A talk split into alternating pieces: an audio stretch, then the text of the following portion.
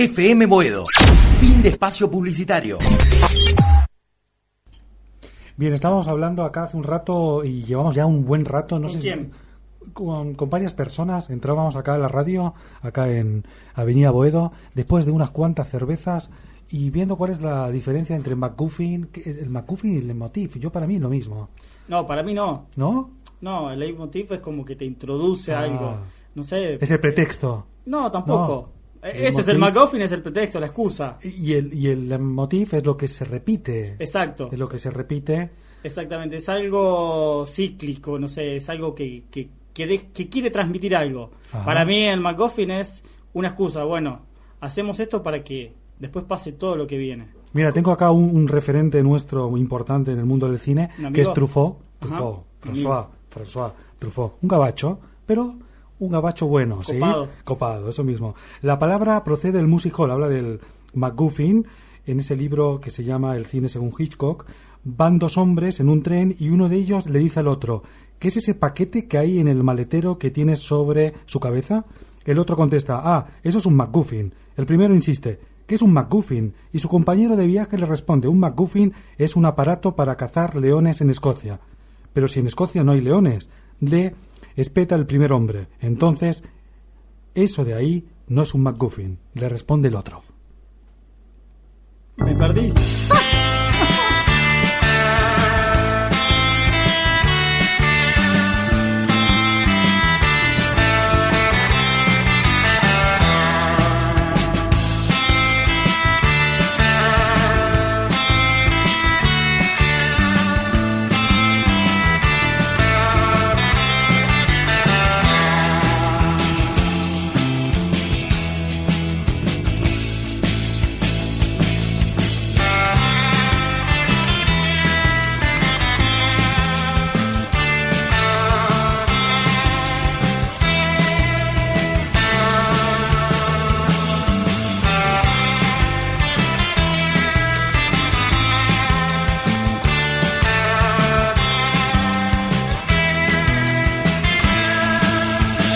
entendí demasiado el, tampoco. MacGuffin, pero bueno, no importa.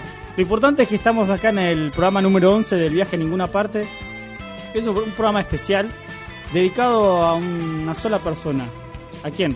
Alfred Hitchcock, que posiblemente sea nuestro eh, director de referencia y, y es, eh, no sé, es un manual de cine en sí mismo. Sí, sí.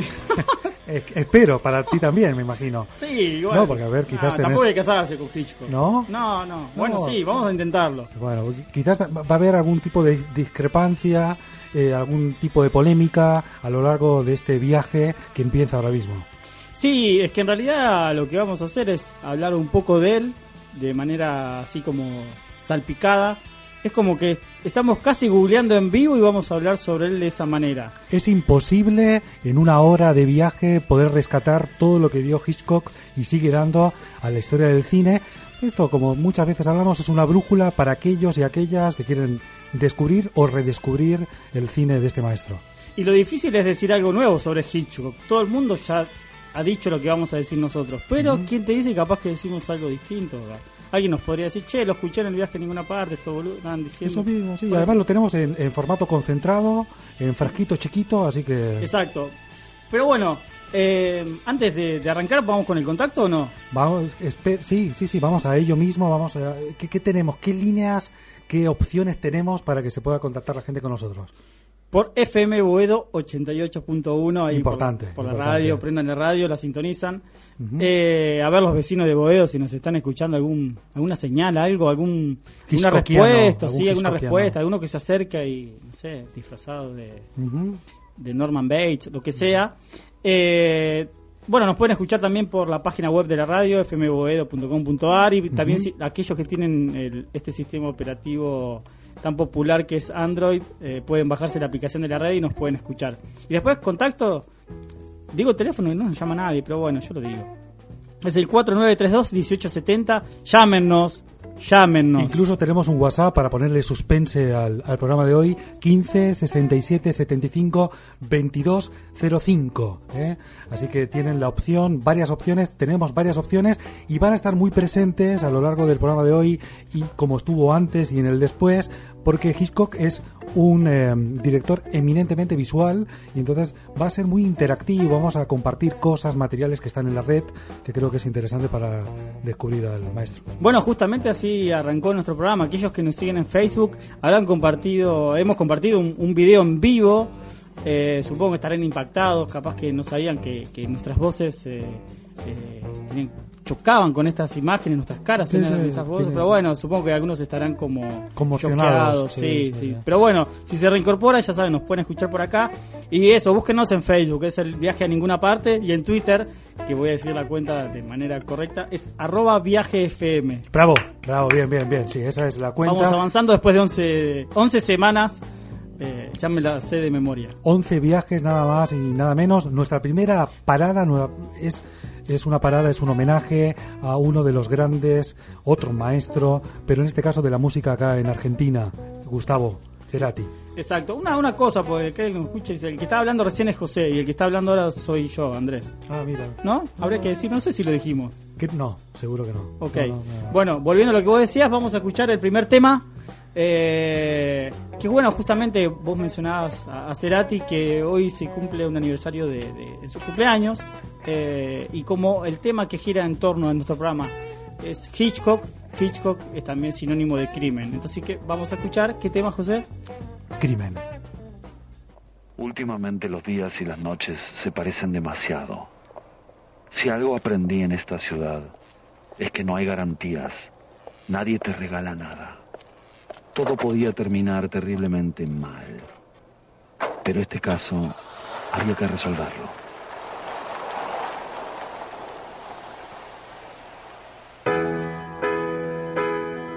La espera me agotó.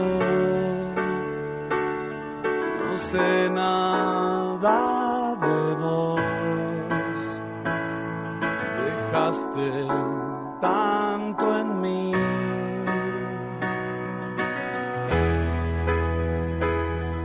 En llamas me acosté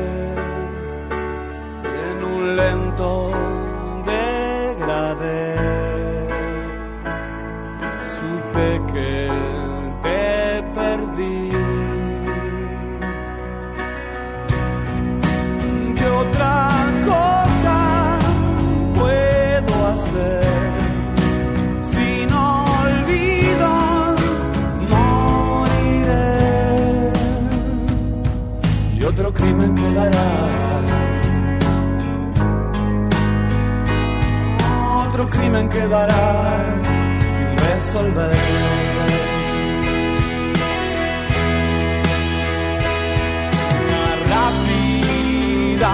Traición.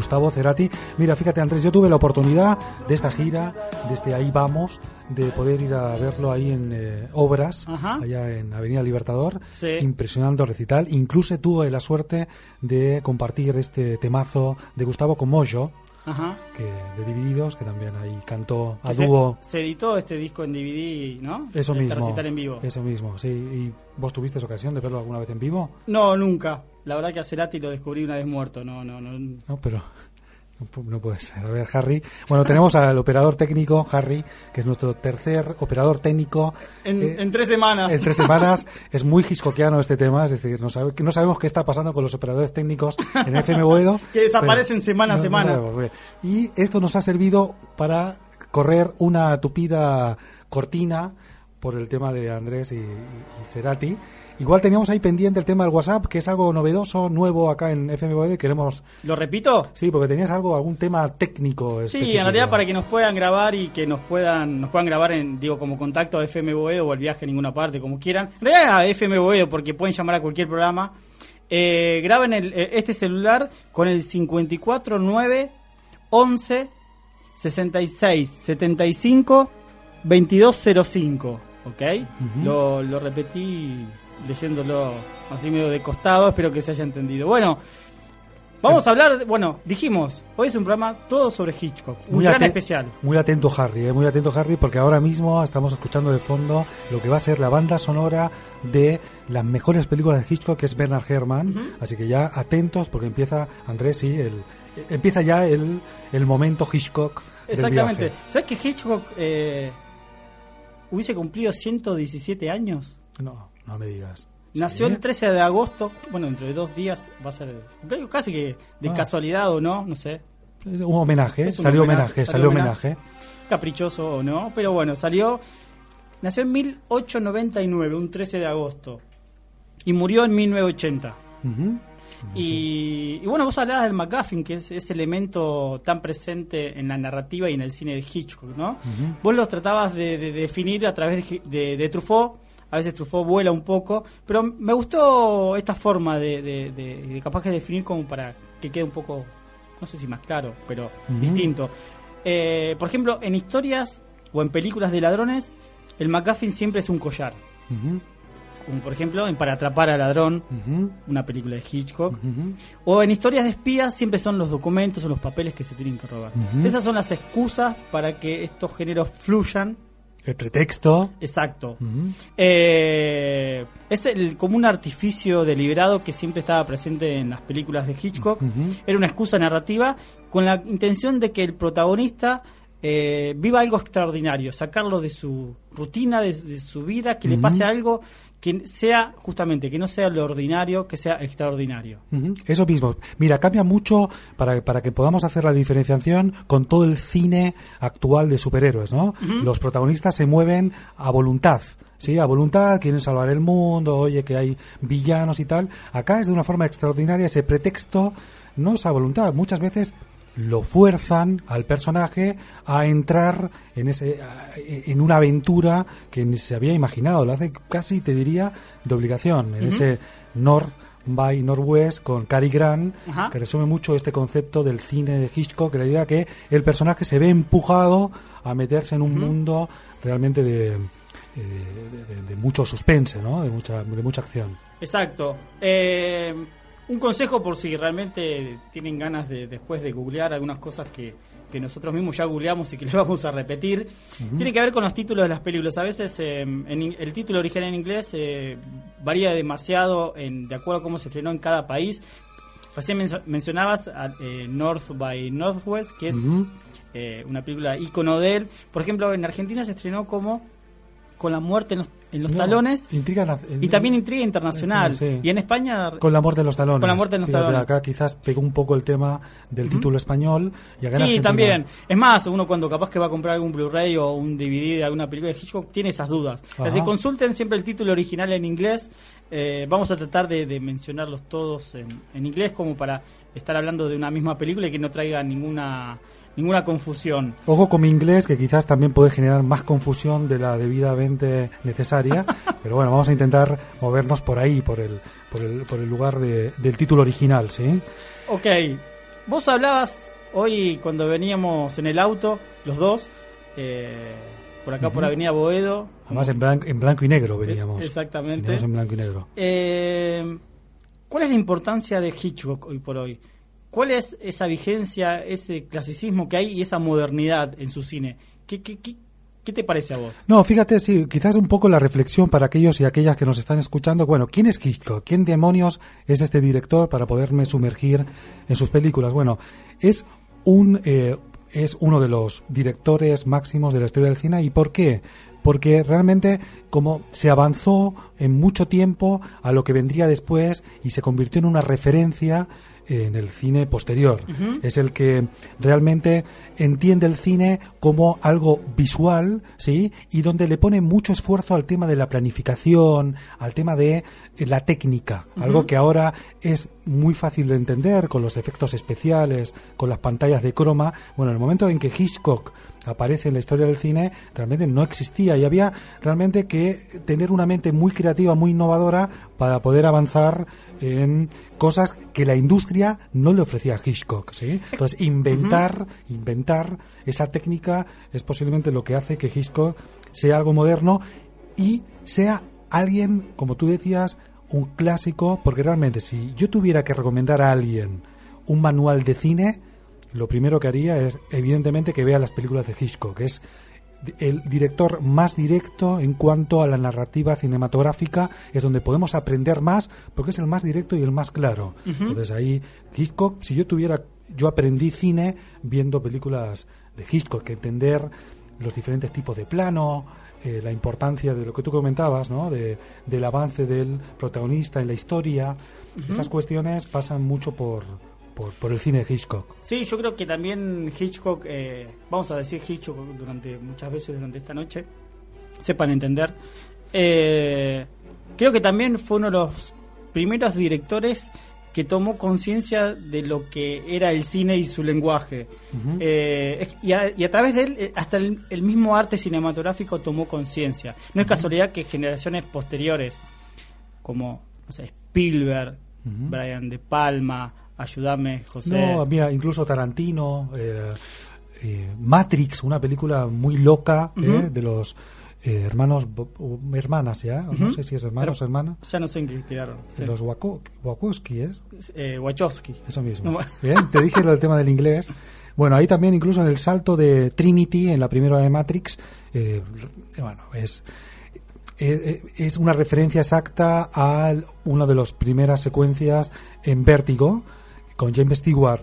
¿Qué pasa? Lo que te contaba hace un momento, es decir, ahora, bueno, los, los hermanos en Matrix hicieron cualquier cosa a nivel de efectos especiales. Hacerlo en la época de Hitchcock era algo realmente increíble y Hitchcock dedicaba el tiempo en eso. Por eso, en algún, en algún momento, no sé si escuchaste hablar de que los actores eran ganado. Ujú, Sí. Eh, es- hay mucha mitología en relación a esas declaraciones. Ganada Para- en el, en el sentido de que su rol protagónico dentro de- del, del mecanismo de la filmación de una película, de lo que representa para una obra, era un decorado más. superficial, sí. Ujú. Era, era una cosa más en, en el para Hitchcock lo importante era esa trama que fluyera. Eso, que fluyera ¿eh? y a Eh, nivel visual Eh, creo que va a ser difícil que nosotros podamos definir la importancia de la historia del cine sin ver las películas, sin que las vean. Eh, pero es, es muy extraño, es como muy loco decir, eh, yo no soy muy partidario de, de- de lo que provocan los premios Oscar, pero por ejemplo Hitchcock no ganó ninguno como mejor director. En- no tuvo ninguna película que haya sido premiado como mejor director. Y ¿cómo un tipo tan importante? Bueno, pasó, Eh, también, eh, en realidad él ganó un Oscar como mejor película con, con Rebeca. Eso mismo. Eh, que bueno, ahí lo producía el David O. Selnick en esa Rebeca. Fue el aterrizaje en Hollywood. Eh, Hitchcock es un director eh, británico, inglés, que tuvo una buena carrera ya en Inglaterra, con mucho cine mudo y también películas ya del suspense. Ya era maestro del suspense.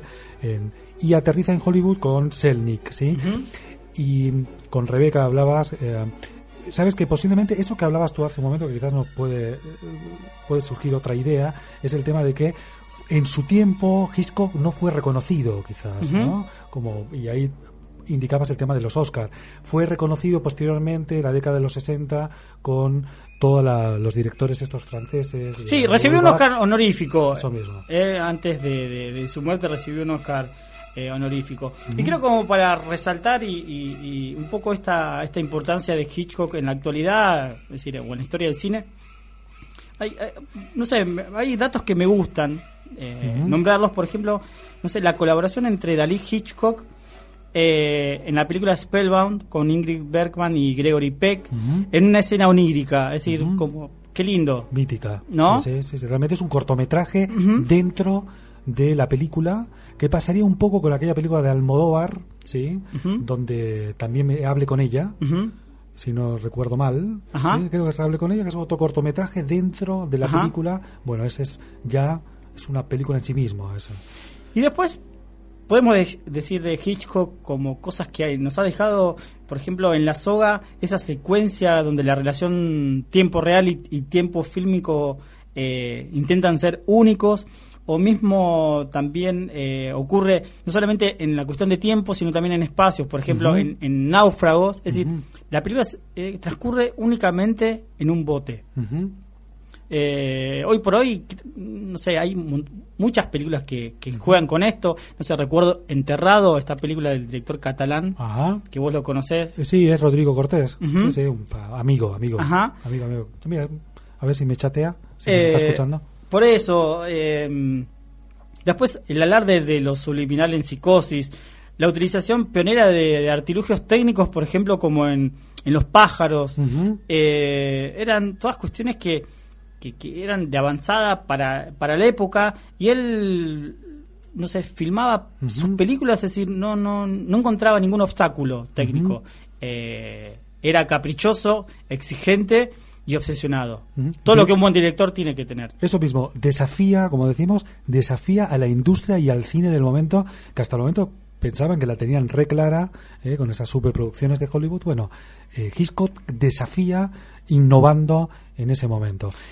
Y para, y no sé, quizás como botón de muestra, eh, hacía referencia al tema de psicosis, tenemos ahí algún corte, ¿no? Preparado de un poco de esas anécdotas, de esas cuestiones, ¿sí? De algún amigo que colgó ahí en YouTube algunas cuestiones, eh, Sobre datos de- de la película. de la película para que eso que hablabas vos, ¿no? De la obsesión, de la planificación, de rodar, de- es decir, de tener la película eh, terminada antes de filmarla. Era una- Claro. eh, ya terminaba la película una vez que la había planificado y tenía trámite toda la estructura. Eh, Era un trámite. casi burocrático él él hasta hacía ensayar los actores todo pero ella sabía lo que tenía que sacarle a cada actor para conseguir ese esa cosa de arte dramático en cada escena Eh, así que vamos a escuchar esto cortito que no sé dónde lo robamos Vamos.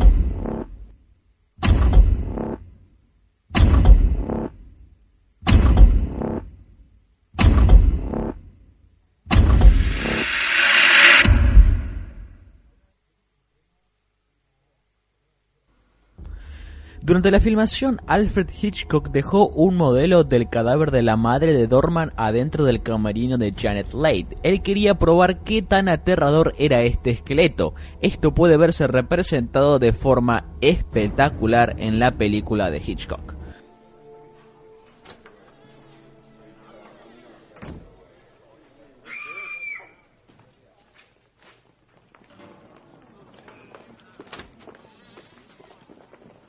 Hope you don't mind. I told Mrs. Bates she could use your dressing room. Como ustedes sabrán, Psicosis es una adaptación cinematográfica de la novela de Robert Bloch. Hitchcock le compró los derechos al autor por la suma de 9.500 dólares. Además compró todas las copias del libro que había en las tiendas para que la gente no supiera cómo era el inesperado final. Cuando Hitchcock reveló finalmente de qué se iba a tratar su nueva película, él dijo que iba a ser, y cito, la historia de un joven cuya madre era una homicida. Hitchcock nunca reveló una sinopsis oficial de la película a la prensa.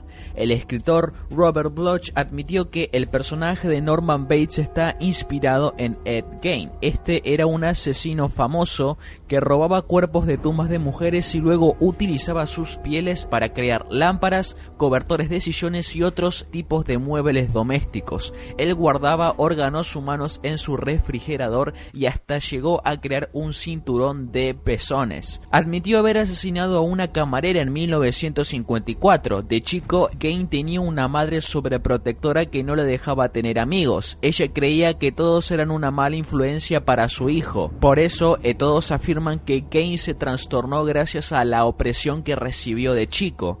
Ahí se puede ver la similitud con Norman Bates. Ambos tenían una madre sobreprotectora al extremo.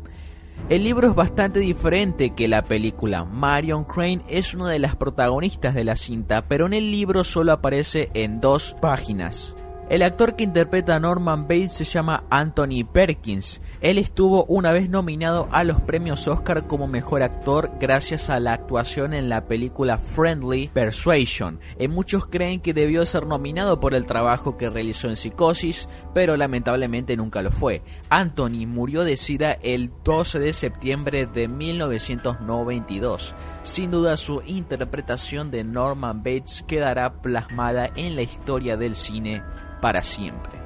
Existe una secuela de Psicosis llamada Psicosis 2. La película cuenta cómo es la vida de Norman Bates después de ser declarado legalmente sano y liberado del psiquiátrico en donde estaba internado. La famosa escena de la bañera, que tan solo dura 3 minutos, eh, tiene 77 ángulos de cámara distintos y 50 cortes. Se filmó en 7 días. Los cortes son tan rápidos que mucha gente de la audiencia de ese entonces creyeron que vieron un pezón de Janet Leigh. Esto nunca pasó ya que Hitchcock usó un doble de cuerpo en esa escena. Hay un mito que dice que Hitchcock no dirigió la mítica escena de la bañera, eh, pero eh, tanto Janet Leigh como el asistente del director Hilton Green eh, dice que esos rumores son totalmente falsos. La sangre de Marion está hecha con chocolate. En un principio Hitchcock consideraba a la actriz Dina Merrill para el papel de Marion, pero al final decidió elegir a Janet Leigh gracias a que en ese entonces ella era la que tenía más renombre. Como era una actriz tan famosa, nadie se imaginaba que sería asesinada en la mitad de la película. Un rumor eh, dice que el grito desgarrador de Janet Leigh fue gracias a que Hitchcock usó agua fría en la escena, pero Leigh ha negado rotundamente esta teoría. En su lanzamiento inicial, Psicosis recaudó más de 15 millones de dólares, convirtiéndose en el éxito comercial más grande de Hitchcock. El sonido del apuñalamiento fue producto de la destrucción de unos melones y sandías con un cuchillo. La voz de la madre de Norman fue hecha por tres personas diferentes, incluyendo a un hombre, Paul Jasmine, que era amigo e personal de Anthony. Los otros dos eran eh, Virginia Gregg y Janet Nolan. La casa de Norman E. Bates todavía sigue viva en Universal Studios Los Ángeles. Hitchcock hace un pequeño cameo. Bueno, lo cortamos, muchachos, pues si no, ah, está Bot- flaco. Sí, botón como No. muestra, más que suficiente para que tengan la idea de eh, cómo, cómo, bueno, cómo planificaba la locura de eh, la locura de, ¿De de Hitchcock, ¿no? En tener todo planificado, en tener todo todo presente, sí, antes de la, de la película. Habla de muchos tópicos, habla de muchas cuestiones, se habla de la influencia de, de la mamá de Hitchcock y es la mamá de Anthony Perkins, no sé, en, en Psicosis, hay como muchos tópicos. Tenemos, Andrés... A ver, si, si, si tuviésemos que hacer como una especie de ABC de- del cine Hitchcock, podemos decir, hay muchos tópicos. Por ejemplo, es decir, es un cine totalmente narrativo, totalmente audiovisual. Es decir, él odiaba un, un- creo que un concepto que él había implementado que era teatro filmado, odiaba el teatro filmado. Eh, creo que, que ese dicho popular de que una imagen vale más que mil palabras aplica extraordinariamente a lo que es el, el- el cine de Hitchcock. Después podemos decir, no sé, que el peligro en las películas de Hitchcock, eh, los personajes lo vivían en lugares que eran como insospechados, es decir, Dos ejemplos rápidos. Uno, en El hombre que sabía demasiado, gran película que le hizo dos veces, una remake, es decir, que filmó en 1955 y la original que era del periodo mudo de 1934. Es la que cautivó a Selnick y lo trajo Ajá. a Hollywood cuando vio la película inglesa. Ya, igual allá en Inglaterra ya era, era, era un maestro, era un genio, ¿no? Y por ejemplo, bueno, volviendo a lo que decía un poco esto de que el peligro se da en, en- en lugares como insospechados, en este caso era en una en el Royal Albert Hall, eh, en una, una noche de ópera, se, se está por producir un asesinato. Eh, creo que el otro es, eh, creo que es el, el más icónico, es el North by Northwest, eh, la escena de Cary Grant bajando, bajándose de ese autobús. ¿Por qué dije autobús? De ese bondi. Porque en neutro, este es un podcast que se en todo el mundo, sí. La- la- y, y baja en el medio de la nada, en el medio del campo, y tiene que encontrarse con alguien y no pasa nada, no pasa nada. Entonces, ¿qué peligro puede acechar a esta persona? Y cualquier bueno, cosa, un avión que viene fumigando, es decir, Bueno. es es como la, cosa, la- la es persecución más bizarra, Más bizarra, una- sí. un avión persiguiendo a una persona que va corriendo y tratando de, Sí, sí, de era- herirlo es, o matarlo, todo. Eso mismo, es que Hitchcock pone eh, por primera vez, eh, es decir, lo más importante para Hitchcock es el espectador, entonces es la, es la pura diversión, ¿sí? En ese sentido, y es algo como tú relatabas, Andrés, algo, y es muy importante, vamos a repetir mucho, algo visual. Pasa en muy poquitos directores que puedes ver una película sin sonido y la puedes entender. Carlita. ¿Sí? Y la, y la puedes. Y la de puedes- Mallorca. Y la, y la puedes entender, y la puedes entender directamente, ¿sí? La- bajas el volumen y la- es total, puramente visual. Exacto. Hitchcock se formó en el cine mudo, es un director inglés que empieza en el, en el cine mudo y entonces la tenía re clara en todo este tema, porque decía, bueno, Exacto. lo importante acá es el, un, un dominio de, de lo narrativo y de, de lo visual impresionante. Un narrador nato. Eh, y es eso, justamente, una, eh, en North by Northwest, es esa situación de una persona común y normal que pasa algo totalmente extraordinario y, y- y pasa de lo cotidiano a la aventura misma. ¿O no? Eso mismo, mira, estamos hablando de Cary Grant en esa película North by Northwest, que era eh, posiblemente mm, eh, el que había escrito el tema de James Bond, ahora no me sale el nombre, quién era el que escribía las novelas de James Bond. Quizás algún oyente eh, nos, nos dice, no me acuerdo ahora del... Bueno, ese, el que escribe las novelas de, de James Bond, quería a Cary Grant de... eh, de James Bond. Ajá. Y Cary Grant, bueno, Hitchcock le regaló el primer, te diría, James Bond a Cary Grant era este y también en, en Notorious eh, también fue un, un espía ¿no? entonces eh, ahí vamos a otro de los aspectos importantes porque para uno de los tópicos que hablábamos hace un rato era el tema de que los actores eran ganados en el cine de, de Hitchcock no eran tan ganados porque realmente eh, eh, elegía a los mejores en su tiempo ¿no? James Stewart Cary Grant eh, y a todas las rubias que encontró en Hollywood en aquel momento, Ingrid Bergman, Grace Kelly, Doris Day, Ujú. estaban ahí, Tippi Hedren, estaban en el, en el cine de... Y, y déjame agregar una cosita más porque es un quilombo este programa. Es un quilombo porque hay mucha información sobre Hitchcock. una locura, y nos sí. desbordamos y, Sí, no, sí. y creo que me atraganto porque surgen 200 cosas. Y no te hablé del efecto Kulesov. No te hablé, todavía no De hablamos del Andy- efecto Andy Kulesov. Kulesov. No, no, Andy, no, es un ruso. En este caso Ah, es un ruso. ok. Sí, sí, Kulesov. No te hablé de esto. No te hablé todavía del, eh, de- del efecto Kulesov en el cine de, de Hitchcock. Si están atentos a las redes sociales, en Twitter y en Facebook, vamos a ir colgando cuestiones relativas a, a- a esto que es el efecto Kulesov. Lo vamos a descubrir en las propias palabras de, de Alfred Hitchcock. Bueno, ¿queréis que pasemos ya a los bifes, realmente, directamente? Sí, dale. Una vez después de esta introducción que nos ha llevado medio viaje. No, ya no es ninguna introducción, es del programa mismo. Ah, sí. Sí, sí, sí. Ah, bueno, Eh, que- Porque estamos haciendo como hace Hitchcock en sus películas, es decir, eh, el público sabe algo que nosotros no sabemos, me parece. Ajá. Algo va a pasar, en este caso creo que es eh, Harry, sabe más cosas del programa que nosotros. ¿Qué sigue ahora? Eh, Hay una película que es, ¿te acuerdas? Eh, no sé quién mató a Harry, eh, de Hitchcock. ¿Qué te con- ¿No, ¿No la conocías esta Harry? Bien, música, maestro.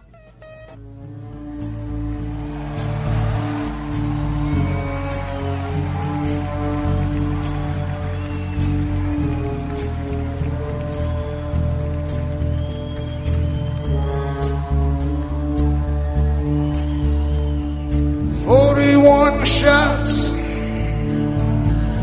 and we'll take that ride cross this bloody river to the other side. Forty-one shots cut through the night. You're kneeling over his body in the vestibule, praying for his life. Well, is it a gun? Is it a knife? Is it a wallet? This is your life. It ain't no secret. No secret, my friend. You get killed just for living in your American skin.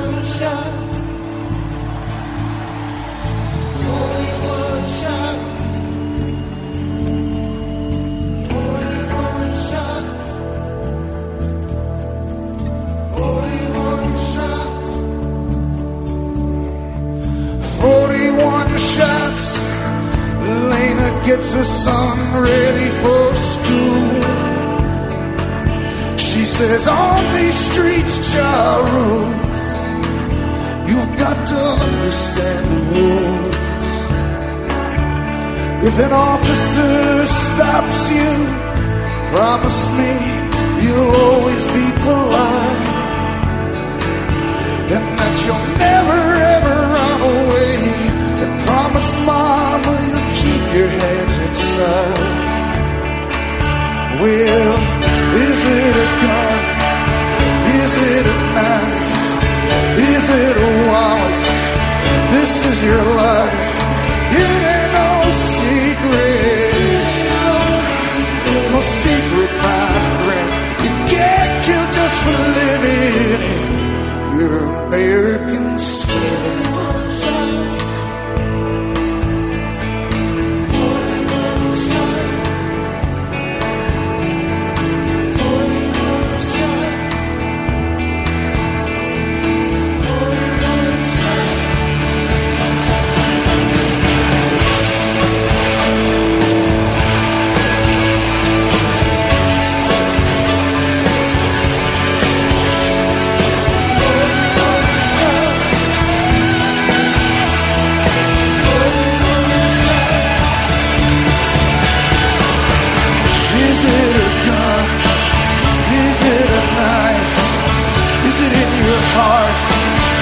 Is it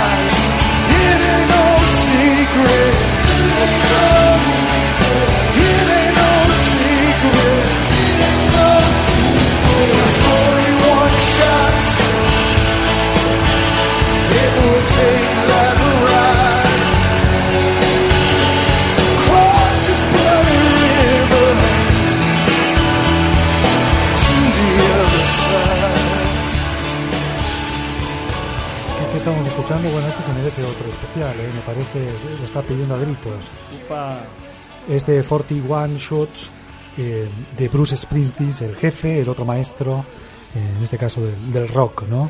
Eh, bien, bueno, seguimos en este viaje hablando de Hitchcock, en esta conversación acá en, eh, en- en este viaje desde FM Boedo.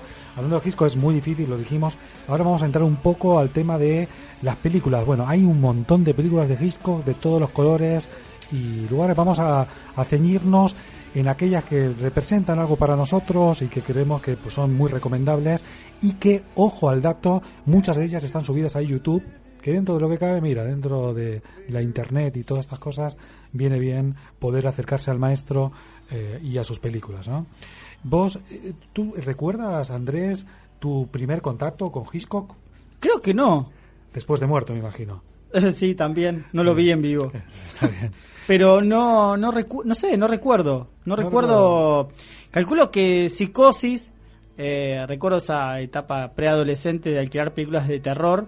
Y creo que fue Psicosis. Porque eh, se hicieron después otra Psicosis. Después de la original de. Hitchcock. Que era una pedorrada. Sí, sí. Y creo que a raíz de eso. Eh, hicimos como con esos compañeros de secundario, con esos amigos de la preadolescencia. eh, entre alguna película picante y alguna de terror, alquilábamos eh, Psicosis. Hacían maratón, hacían maratón de psicosis. Exactamente. Hacían maratón. Mira, lo mío es, eh, sí, los ciclos de estos tipo Fernando Martín Peña, que hace en la Filmoteca de la Televisión Pública. Bueno, la Televisión Pública ya en, en aquel país lejano de donde yo vengo. Bueno, eh, nada, me enviaban a la cama cuando proyectaban la película de Birds, Los pájaros. No, no, esta película tiene dos rombos, es para mayores de 18 años, a la cama, a la piltra. Y bueno, ahí me quedó como ese trauma, esa obsesión, hablaría en términos hitchcockianos, de recuperar la filmografía de Hitchcock. Y mi primer acercamiento fue quizás a una de esas películas imprescindibles. Si tienen ocasión de, verla, vayan a Psicosis.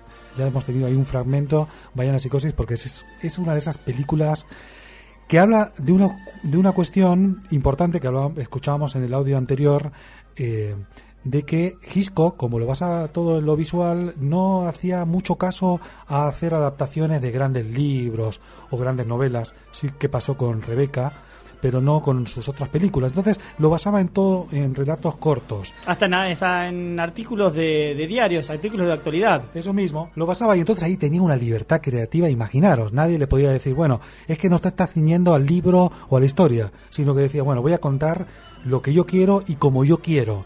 Y Psicosis sale un poco de eso porque era uno de esos capítulos que episodios que estaban planteados para la mítica serie de Alfred Hitchcock presenta, que también fue revolucionó el mundo de la televisión, capítulos de 20 minutos que eran en formato ese relato corto de terror, suspenso, incluso humor.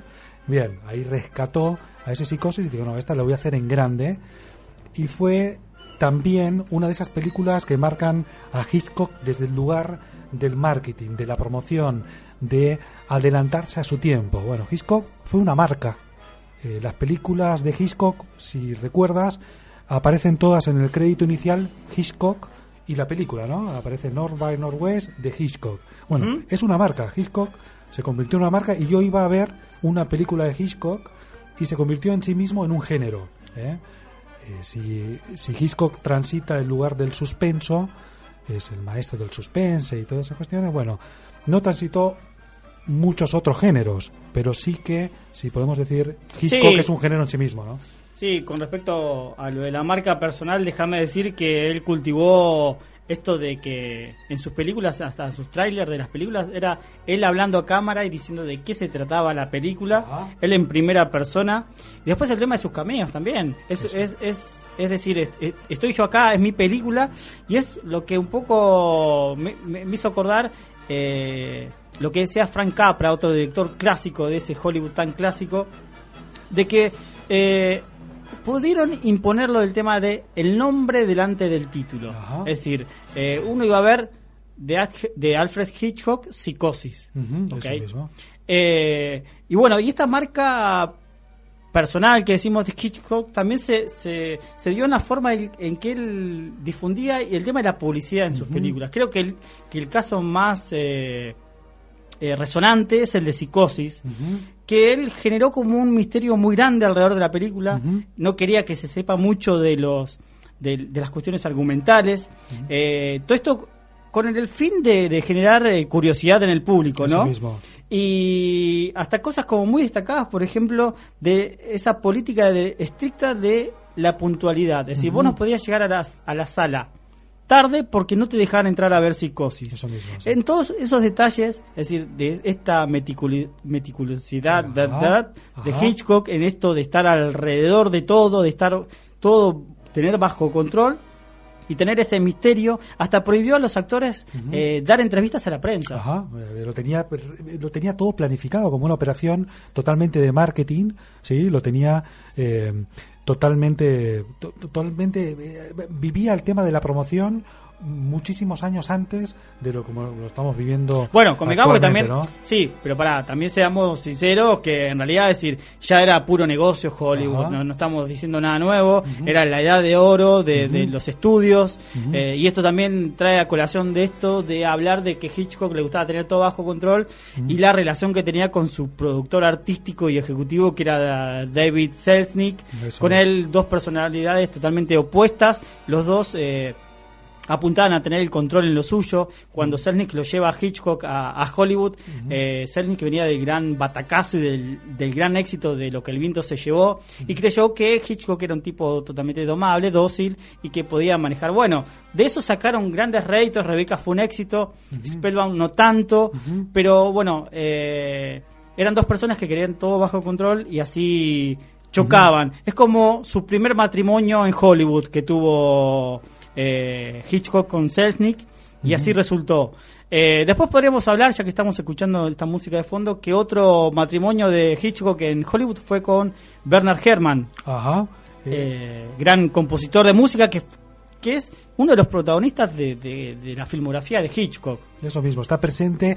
Hablabas de filmografía en su aterrizaje con Selnick. Bueno, hay una época dorada, esas grandes superproducciones de ese Hollywood y donde Hitchcock destaca sus obras maestras, ¿no?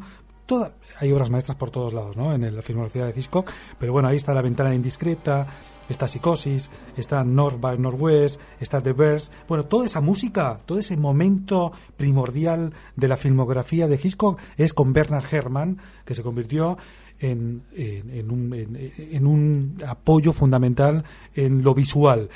Esa es tan así, fíjate que a nivel incluso de, de la versatilidad de Bernard Herrmann y de lo que le pedía Hitchcock en la película Los pájaros de Birds, no hay banda sonora como tal, no hay melodía, no hay temas musicales, no hay música, sino lo que Bernard Herrmann le pide Hitchcock es que a través de los sintetizadores genere el graznido del pájaro y genere esa eh, esa sensación en el público de amenaza a través de ese sintetizador. Así que es totalmente, eh, bueno, novedoso en ese sentido en cuanto a banda sonora de una película.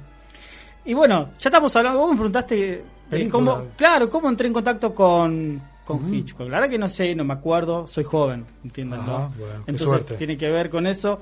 Pero yo te pregunto, ¿cuál es tu película preferida? O si me tenés que hacer un top 3. O un- no, tu película preferida. Si, si, si me llevo una película de Hitchcock a una isla desierta, ¿cuál te llevas? Mira, hay dos películas. Una hace un rato hablábamos que es, es primordial, imprescindible para mí, Psicosis, pero si te me tengo que acercar por primera vez al genio, a Hitchcock, ¿dónde está North by Northwest, que es esta con la muerte en los talones, que es la película donde está todo el cine de Hitchcock, está ahí metido, ahí está ahí concentrado, es la película que, que es un es un libro, es un libro de Hitchcock, que es eh, si quiero descubrir a Hitchcock, ahí está eh, todo el cine, aglutina esa película eh, Hitchcock en su totalidad. Así que ahí está, por ejemplo, la figura del falso culpable, está el tema de eh, lo que hablábamos antes del MacGuffin, el- el- ese pretexto que hace mover al, al personaje, está esa manipulación en cuanto a tiempo, espacio, está también incluso... eh, La heroína rubia. eso mismo, está por primera vez, bueno, está una de estas heroínas. eh, eh, ¿Quién era ahí? ¿En dónde? ¿Quién era ahí? ¿Qué, qué heroína era rubia ahí? ¿En dónde? ¿En, qué película? North by Northwest. Ah, ahí tenés tu libro, ahí tenés todo. Bueno. Buscala, buscala, estás en vivo, buscala. Bien, bueno, ah, Bueno, entonces tu película que te llevarías a, a una isla desierta de Hitchcock es North by Northwest. esa misma, con aquella escena que hablamos, esa escena imposible, que es la del avión Sí. en medio del, de un desierto. Bueno, esa es la película que realmente eh, resume la, el, el- el cine de, el cine de Hitchcock, ¿no? Es que en realidad yo creo que todas las películas, porque ahí volvemos un poco a lo del sello autoral. Creo que en todas las películas, creo que cuando, me pasa cuando Clapton toca la guitarra, si yo prendo la radio y escucho un acorde, digo a Clapton, pongo la tele y estoy haciendo zapping y veo un plano, digo Hitchcock. Es el sello, es el- el- esta cuestión autoral que es totalmente reconocible. Ujú. Que es lo que al principio adelantamos de, de que Hitchcock en su momento no era muy reconocido por la crítica ni, ni, ni, ni por la industria de Hollywood y, y casi que no, no fue rescatado porque no lo creo que sea así, pero tuvo que venir parte de una generación de, de críticos de Francia de la revista Cahiers du Cinéma que tenían su teoría y la política de autores y es donde él eh, encaja a la perfección. Y ahí es donde Hitchcock eh, entra en relación con todos estos eh, críticos que estamos hablando de eh, futuros directores, como fueron Truffaut, Chabrol. exactamente eh, con Godard que sigue Eso mismo. filmando en Eso 3D mismo, sí, actualmente. Ajá. Ahí fíjate que lo que rescatan es a este director Hitchcock dicen, ojo, este señor Alfred Hitchcock es un autor, porque tiene eh, una, un tema, tiene una forma de filmar en todas sus películas eh, que hay que rescatar, es, es, es un autor y no es y no, y, y no se circunscribía únicamente en un cine de alto presupuesto, de Hollywood, de entretenimiento, sino que sigue unas, unas directrices y una forma de, de hacer cines. ¿eh? Eh, Eva- perdóname. E- Eva ¿Me Mary? Sain, Eva Mary Sain. Ah, por eso. No. Por eso era medio, Ah. ¿eh? ¿Te das cuenta que no te acordás de la protagonista de tu película preferida? Pero por- No, No, pero ¿sabes por qué? Porque tenía muy presente la escena esa que acata un poco la moral del espectador, que era aquel momento en que Cary Grant y eh, esta Evie Madison juegan a las cartas en el tren y, bueno, eh, induce al acto sexual, a la aproximación Ajá. de los dos cuerpos cuando el tren entra en, En el aquel túnel. túnel negro. Eh, en esa penetración vial. Eso mismo. ¿Eh? ¿eh? Mira, fíjate cómo, cómo Hitchcock provocaba a la moralidad de, de su tiempo, ¿no? A mí la verdad que las películas que tienen más eh, referencias y estas intrigas in- o estas cuestiones más alegóricas y simbolismos no, no no es que no me gusten, pero me quedo con, con una, por ejemplo, que mi película preferida, ya que no me lo preguntaste y me lo pregunto yo, Adelante, no me lo quisiste decir hasta el momento y no lo tenía acá previsto en el guion. Es eh, Rear Window, Ah, es decir, bien. La ventana indiscreta. Sí, sí. Para mí es, es- es- es la película del cine, Joya. sobre el cine, y con, para mí, la mejor dupla de... de- de- de- que creo que en esa sola película protagonizaron que fue James eh, Stewart y Grace Kelly. Eso mismo, Grace Kelly. Fíjate que es un ejercicio puro de punto de vista. ¿eh? Lo que vemos es lo que ve James Stewart. Es decir, no hay no hay forma de ahora con todo este juego del montaje, de aproximación, de zoom y tal. No, acá vemos lo que James Stewart ve y esto realmente es un ejercicio, de diría, de rebeldía, de, de, no sé, de modernidad, de, de autor, ¿no? De decir, bueno, vamos a ver y si veo más de cerca es porque el James Stewart se pone los eh, los eh, los ¿cómo se llama? Binoculares. Eso mismo. ¿eh? Eh, y también ah, para desmitificar, desmitificar algunas cosas de Hitchcock que está relacionadamente pegado a lo que es el cine de suspenso y de terror, hay que decir que tiene muy buenas y grandes comedias, ¿o no? Por ejemplo, eh, Extraños en un tren, otra otra obra hablan de obra menor pero es otra otra joya exactamente. Eh, La dama desaparece, que creo que en inglés es, bueno, es literal es Lady Vanish. Es- me encanta, me encanta. Eh, para atrapar al ladrón, Ajá. también Una gozada de película, es una- un divertimento puro y duro, ¿sí? De, A- a- allí es donde me parece que Grace Kelly conoce al príncipe de Mónaco. creo que sí, creo que sí, porque se rueda allá. De hecho, a Hitchcock le gustaba rodar en los lugares donde rodaba, quería eh, eh, rodar en los lugares realmente eh, reconocibles, ¿no? Entonces, si iba a París, bueno, rodaba en la Torre Eiffel, ¿no? Era Eh, exacto, exacto. directamente. sí. Eh, Bueno, muchas cosas. Muchas cosas, ¿no? Y hablabas que eh, de películas de la comedia, sí, ¿Quién mató a Harry? Era otra de las películas. Se nos... Te- Harry, eh, ¿muy aburrido este tema no? Porque escucho las... ¿No?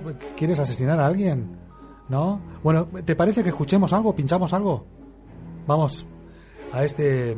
¿Qué sigue ahora? ¿Qué- con, con qué tema? Ah, no, podemos. Bueno, ah, lo del. eh, lo del- eh, teníamos a mano el, el, el tráiler de la película de Hitchcock y Truffaut, es decir, el documental de- del crítico de cine norteamericano Kane Jones, que se estrenó eh, hace poco en algunas salas. Acá se pasó en el último Bafisi.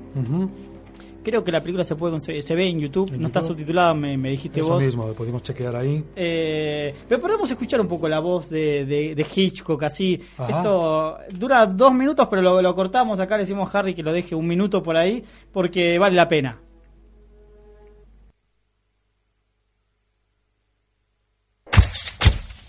You're running now, huh? Okay, fine. In 1966, Francois Truffaut published a series of in-depth conversations with Alfred Hitchcock about his entire body of work. Truffaut, half Hitchcock's age, was already an internationally renowned filmmaker, and he wanted to free Hitchcock from his reputation as a light entertainer. It conclusively changed people's opinions about Hitchcock. It was a director talking about his own work in a way that was utterly unpretentious. You know, they were talking about the craft. Seven days, Ça durait sept jours. 70 setups, and I shot some of it in slow motion. where it sort of lays out all of the cutting pattern, contextualizing what the work of a director truly is. Bien, este documental del cual hablaba Andrés hace un momento es hace referencia a una entrevista y, en, y en- también a un libro, ¿no? Que es el, el cine según Hitchcock. eh, es una entrevista de Truffaut a Alfred Hitchcock que se, se ha convertido en un clásico bibliográfico para cualquier cinéfilo y no cinéfilo, ¿no? Exactamente. Eh, un Truffaut crítico de cine, joven, eh, lo volvió loco a Hitchcock enviándole cartas, eh, eh, explicándole lo que lo valoraba eso y lo convenció y viajó a Estados Unidos y Hitchcock lo atendió. Y durante 27 horas, eh, no seguidas obviamente, lo entrevistó y le realizó 500 preguntas. Ah, impresionante. De esto salió el, este libro que vos mencionabas, el cine según Hitchcock, que Ajá. búsquenlo, encima ahora se cumplió el 50 aniversario, creo que todo estudiante, todo cinéfilo, todo, todo ser humano debería leerlo, todo, todo aquel que diga voy al cine, bueno, en realidad cuando uno va al cine en la puerta dicen, te deberían decir, ¿usted leyó el cine según Hitchcock? No, bueno, no entra. No entra, Va- directamente. vaya a ver a, Ah, sí, sí. a Boca. Pasaporte, pasaporte. Esa- En, los, en los aeropuertos, si no tenés el, el libro, ¿no? Libro, Claro, condición Con- así. Eso mismo. Bueno, ¿qué, qué, qué pasó con este libro? Eh, es increíble porque ahí Hitchcock se abre y cuenta en detalle cómo constru- construyó cada película. Ajá. Eh, la entrevista no fue filmada, sino que fue registrada en, En audio. Y, y- y hay una historia como curiosa, lo voy a contar rápidamente, que este audio se descubrió eh, hace veintipico de años, hace 23 años exactamente. Eh, en, la, en la productora de Hitchcock, abriendo un cajón, encontraron estas cintas. Nadie sabía que esto se había grabado. Eh, así que le, le- le- le recontra recomendamos porque este libro, eh, como resultado, alteró la valoración que se tenía sobre Hitchcock y Ajá. su cine. Se empezó a tomar más en serio y, y no como un entretenimiento ligero, sobre todo en, en- Hollywood, porque sabemos que, que en Europa eh, Hitchcock eh, realmente fue eh, valorado y yo creo que eh, su obra, más allá de, de esta valoración, trasciende y lo hubiésemos reconocido, pero eh, este empuje eh, gabacho lo ha ayudado. Eso mismo, bastante. fíjate que su última gran película es Frenesí. ¿sí? Y la rueda ya vuelve a rodarla ya en su tierra natal, allá en, en Londres. Ujú. Así que vuelve otra vez a Europa, cierra un poco el círculo. Eh, Hitchcock con este libro que realmente es... Hay muchísima bibliografía en torno al universo de Hitchcock, van a encontrar eh, bueno, muchísimos libros, etcétera. Hay aproximaciones acá, incluso acá en Argentina, a través de alguna compilación de Russo, Eduardo Russo, que ha hecho algún que otra cuestión Crítico e historiador de cine. mismo. ¿eh? alguna aproximación en el tema. Después hay Chabrol, también hay otro, otra, otra aproximación al genio a través de otro librito muy chiquito que se consigue también en las librerías acá en Argentina. Pero bueno, van a poder encontrar bibli- bibliografía, pero si tienen que quedarse con este libro es, es, es básico, es, fundamental. Bueno, estamos llegando al cierre del programa, estamos cumpliendo 59 minutos al aire. En un minuto tenemos que abandonar este espacio. eh, como ya haber- haberlo dejado todo, hemos transpirado las camisas o camisetas. Las remeras, Ok. Y. como buen olímpico. Exactamente. Eso mismo. Eh, y bueno, para en mi caso particular era una responsabilidad hablar de Hitchcock, eh, también algo muy muy lindo, eh, a, a alguien que uno admira su obra, su trascendencia y que y que uno anda siempre, che, ¿qué, qué, qué querés ver? No sé qué, no, no, no mires tal serie, no, no, mira una de Hitchcock, no rompa, la- Directamente. no rompa las pelotas, Sí, mira una eh, película de Hitchcock. Es, es un acto, es decir, no te, no te va a generar ningún tipo de conflicto. Vean Hitchcock, descubran Hitchcock. Estas son las películas que hemos ido contando que pueden rescatar o pueden volver a ver. Pero son esas películas. Hay un, eh, hablando así de, de un link, después se lo pasamos por las redes sociales, que es de Hitchcock Zone, después le decimos porque hay puntos por medio, que es impresionante, es una Wikipedia del universo Hitchcock y donde van a encontrar todas las películas, todos los frames, ¿sí? Ahí están por película todos los frames y van, es, es un alucine porque van a, van a ver la grandeza visual de, de este director. Así es. Vaya Bueno, responsabilidad, ¿no? Vaya viaje, lo hemos transpirado, véanse. Y la verdad que sí, y la verdad que también eh, vale reiterar que eh, hemos dejado muchísimo material afuera. Ajá, Hemos, no. eh, no sé, me voy tranquilo sabiendo que esto más o menos salió algo ordenado, que hayan entendido algo. Es como una declaración de amor al cine de Hitchcock, esta obra que hicimos, totalmente atropellados, apurados por tratar de, de decir lo que más podemos decir de, de, de él. ¿Qué, ¿Qué pasa, José? ¿Qué pasó? rescaté porque tenía acá, ¿sabes? Para no, pero termina, No, termina. no, no, no te escucho. Fíjate, habla habla Truffaut, habla Truffaut, el mismo Truffaut, que hay dos tipos de directores eh, los que conciben y realizan sus películas que tienen en cuenta al público y los que no tienen en cuenta al público. Ujú. Hitchcock está en los que tienen en cuenta al público. Exacto. Eh, nosotros los tenemos en cuenta, ustedes a nosotros no nos tienen en cuenta, así que no sé. Eh, ¿En serio? Sí, ¿quién no llamó No, no nada? abrí ni el WhatsApp, vez. no abrí el WhatsApp, mira, Ni me nada, con tanto no sé. Hoy metimos Periscope, Facebook Live, hicimos de todo, no sé. Mira, El, el programa que viene, vamos a hacer algo en particular con respecto a los llamados telefónicos, Vamos, porque sí. vamos a hacer un cacerolazo acá en la puerta de la radio. Se van a dar cuenta, ca- capaz que algún vecino está escuchando ahora y dice, Sí, ah, sí, mira, están, los, hacer algo, están estos giles algo, ahí en la puerta con una ca- cacerola y una, y una remera roja, no sé de qué. mismo. Bueno. Eh, así que quédense atentos porque algo los vamos a involucrar, los vamos a obligar de manera sutil, no con poca violencia ni nada, pero no, nos vamos porque Harry nos está apagando la luz del estudio ya para que Eso mismo. para agarrar el celular. Harry, ¿vos estás en el próximo viaje? ¿Estás? Ah, no, no, ah, bien, no, tampoco quieres ¿No? estar. No sé qué está pasando con los con los operadores técnicos. Se, se van Ah. todos. Esperemos que vuelva Pero- Martín Topaz allá en Cuba. Pero claro, ¿cómo es esto? No. ¿Eh? No, no sé cómo. Creo que era. Esto me hace recordar en, en, eh, en This is Spinal Tap. Que en ese falso documental sobre esa le- Ajá. legendaria banda de rock en Se merece- decadencia. se merece un programa entero. esto. Exactamente, otra más que vamos agendando para nuestro cronograma futuro. Bueno, a lo que iba es eso, que esa banda tenía el problema en que los, los bateristas duraban poco y morían, se desintegraban y desaparecían. Era como... y acá nos está pasando con el- nuestros operadores técnicos que semana a semana eh, nos dejan, nos abandonan. Pero bueno, eh, creo que, que es una competencia entre ellos a ver quién se queda. Eh, es- para revalorar el programa. Eso mismo. ¿Qué será? Será.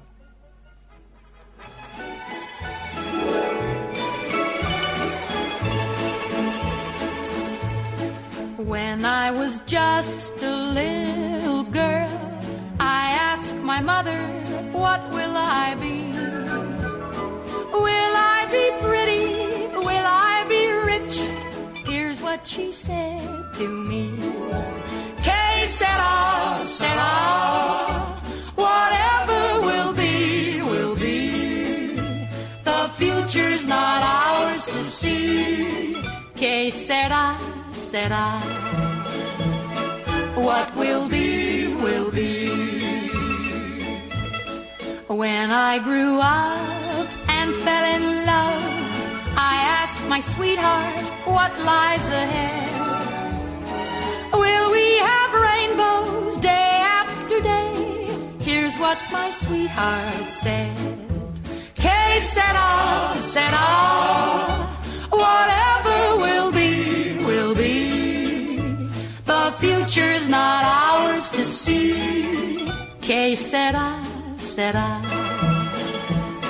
What will be, will be. Now I have children of my own. They ask their mother, What will I be? Will I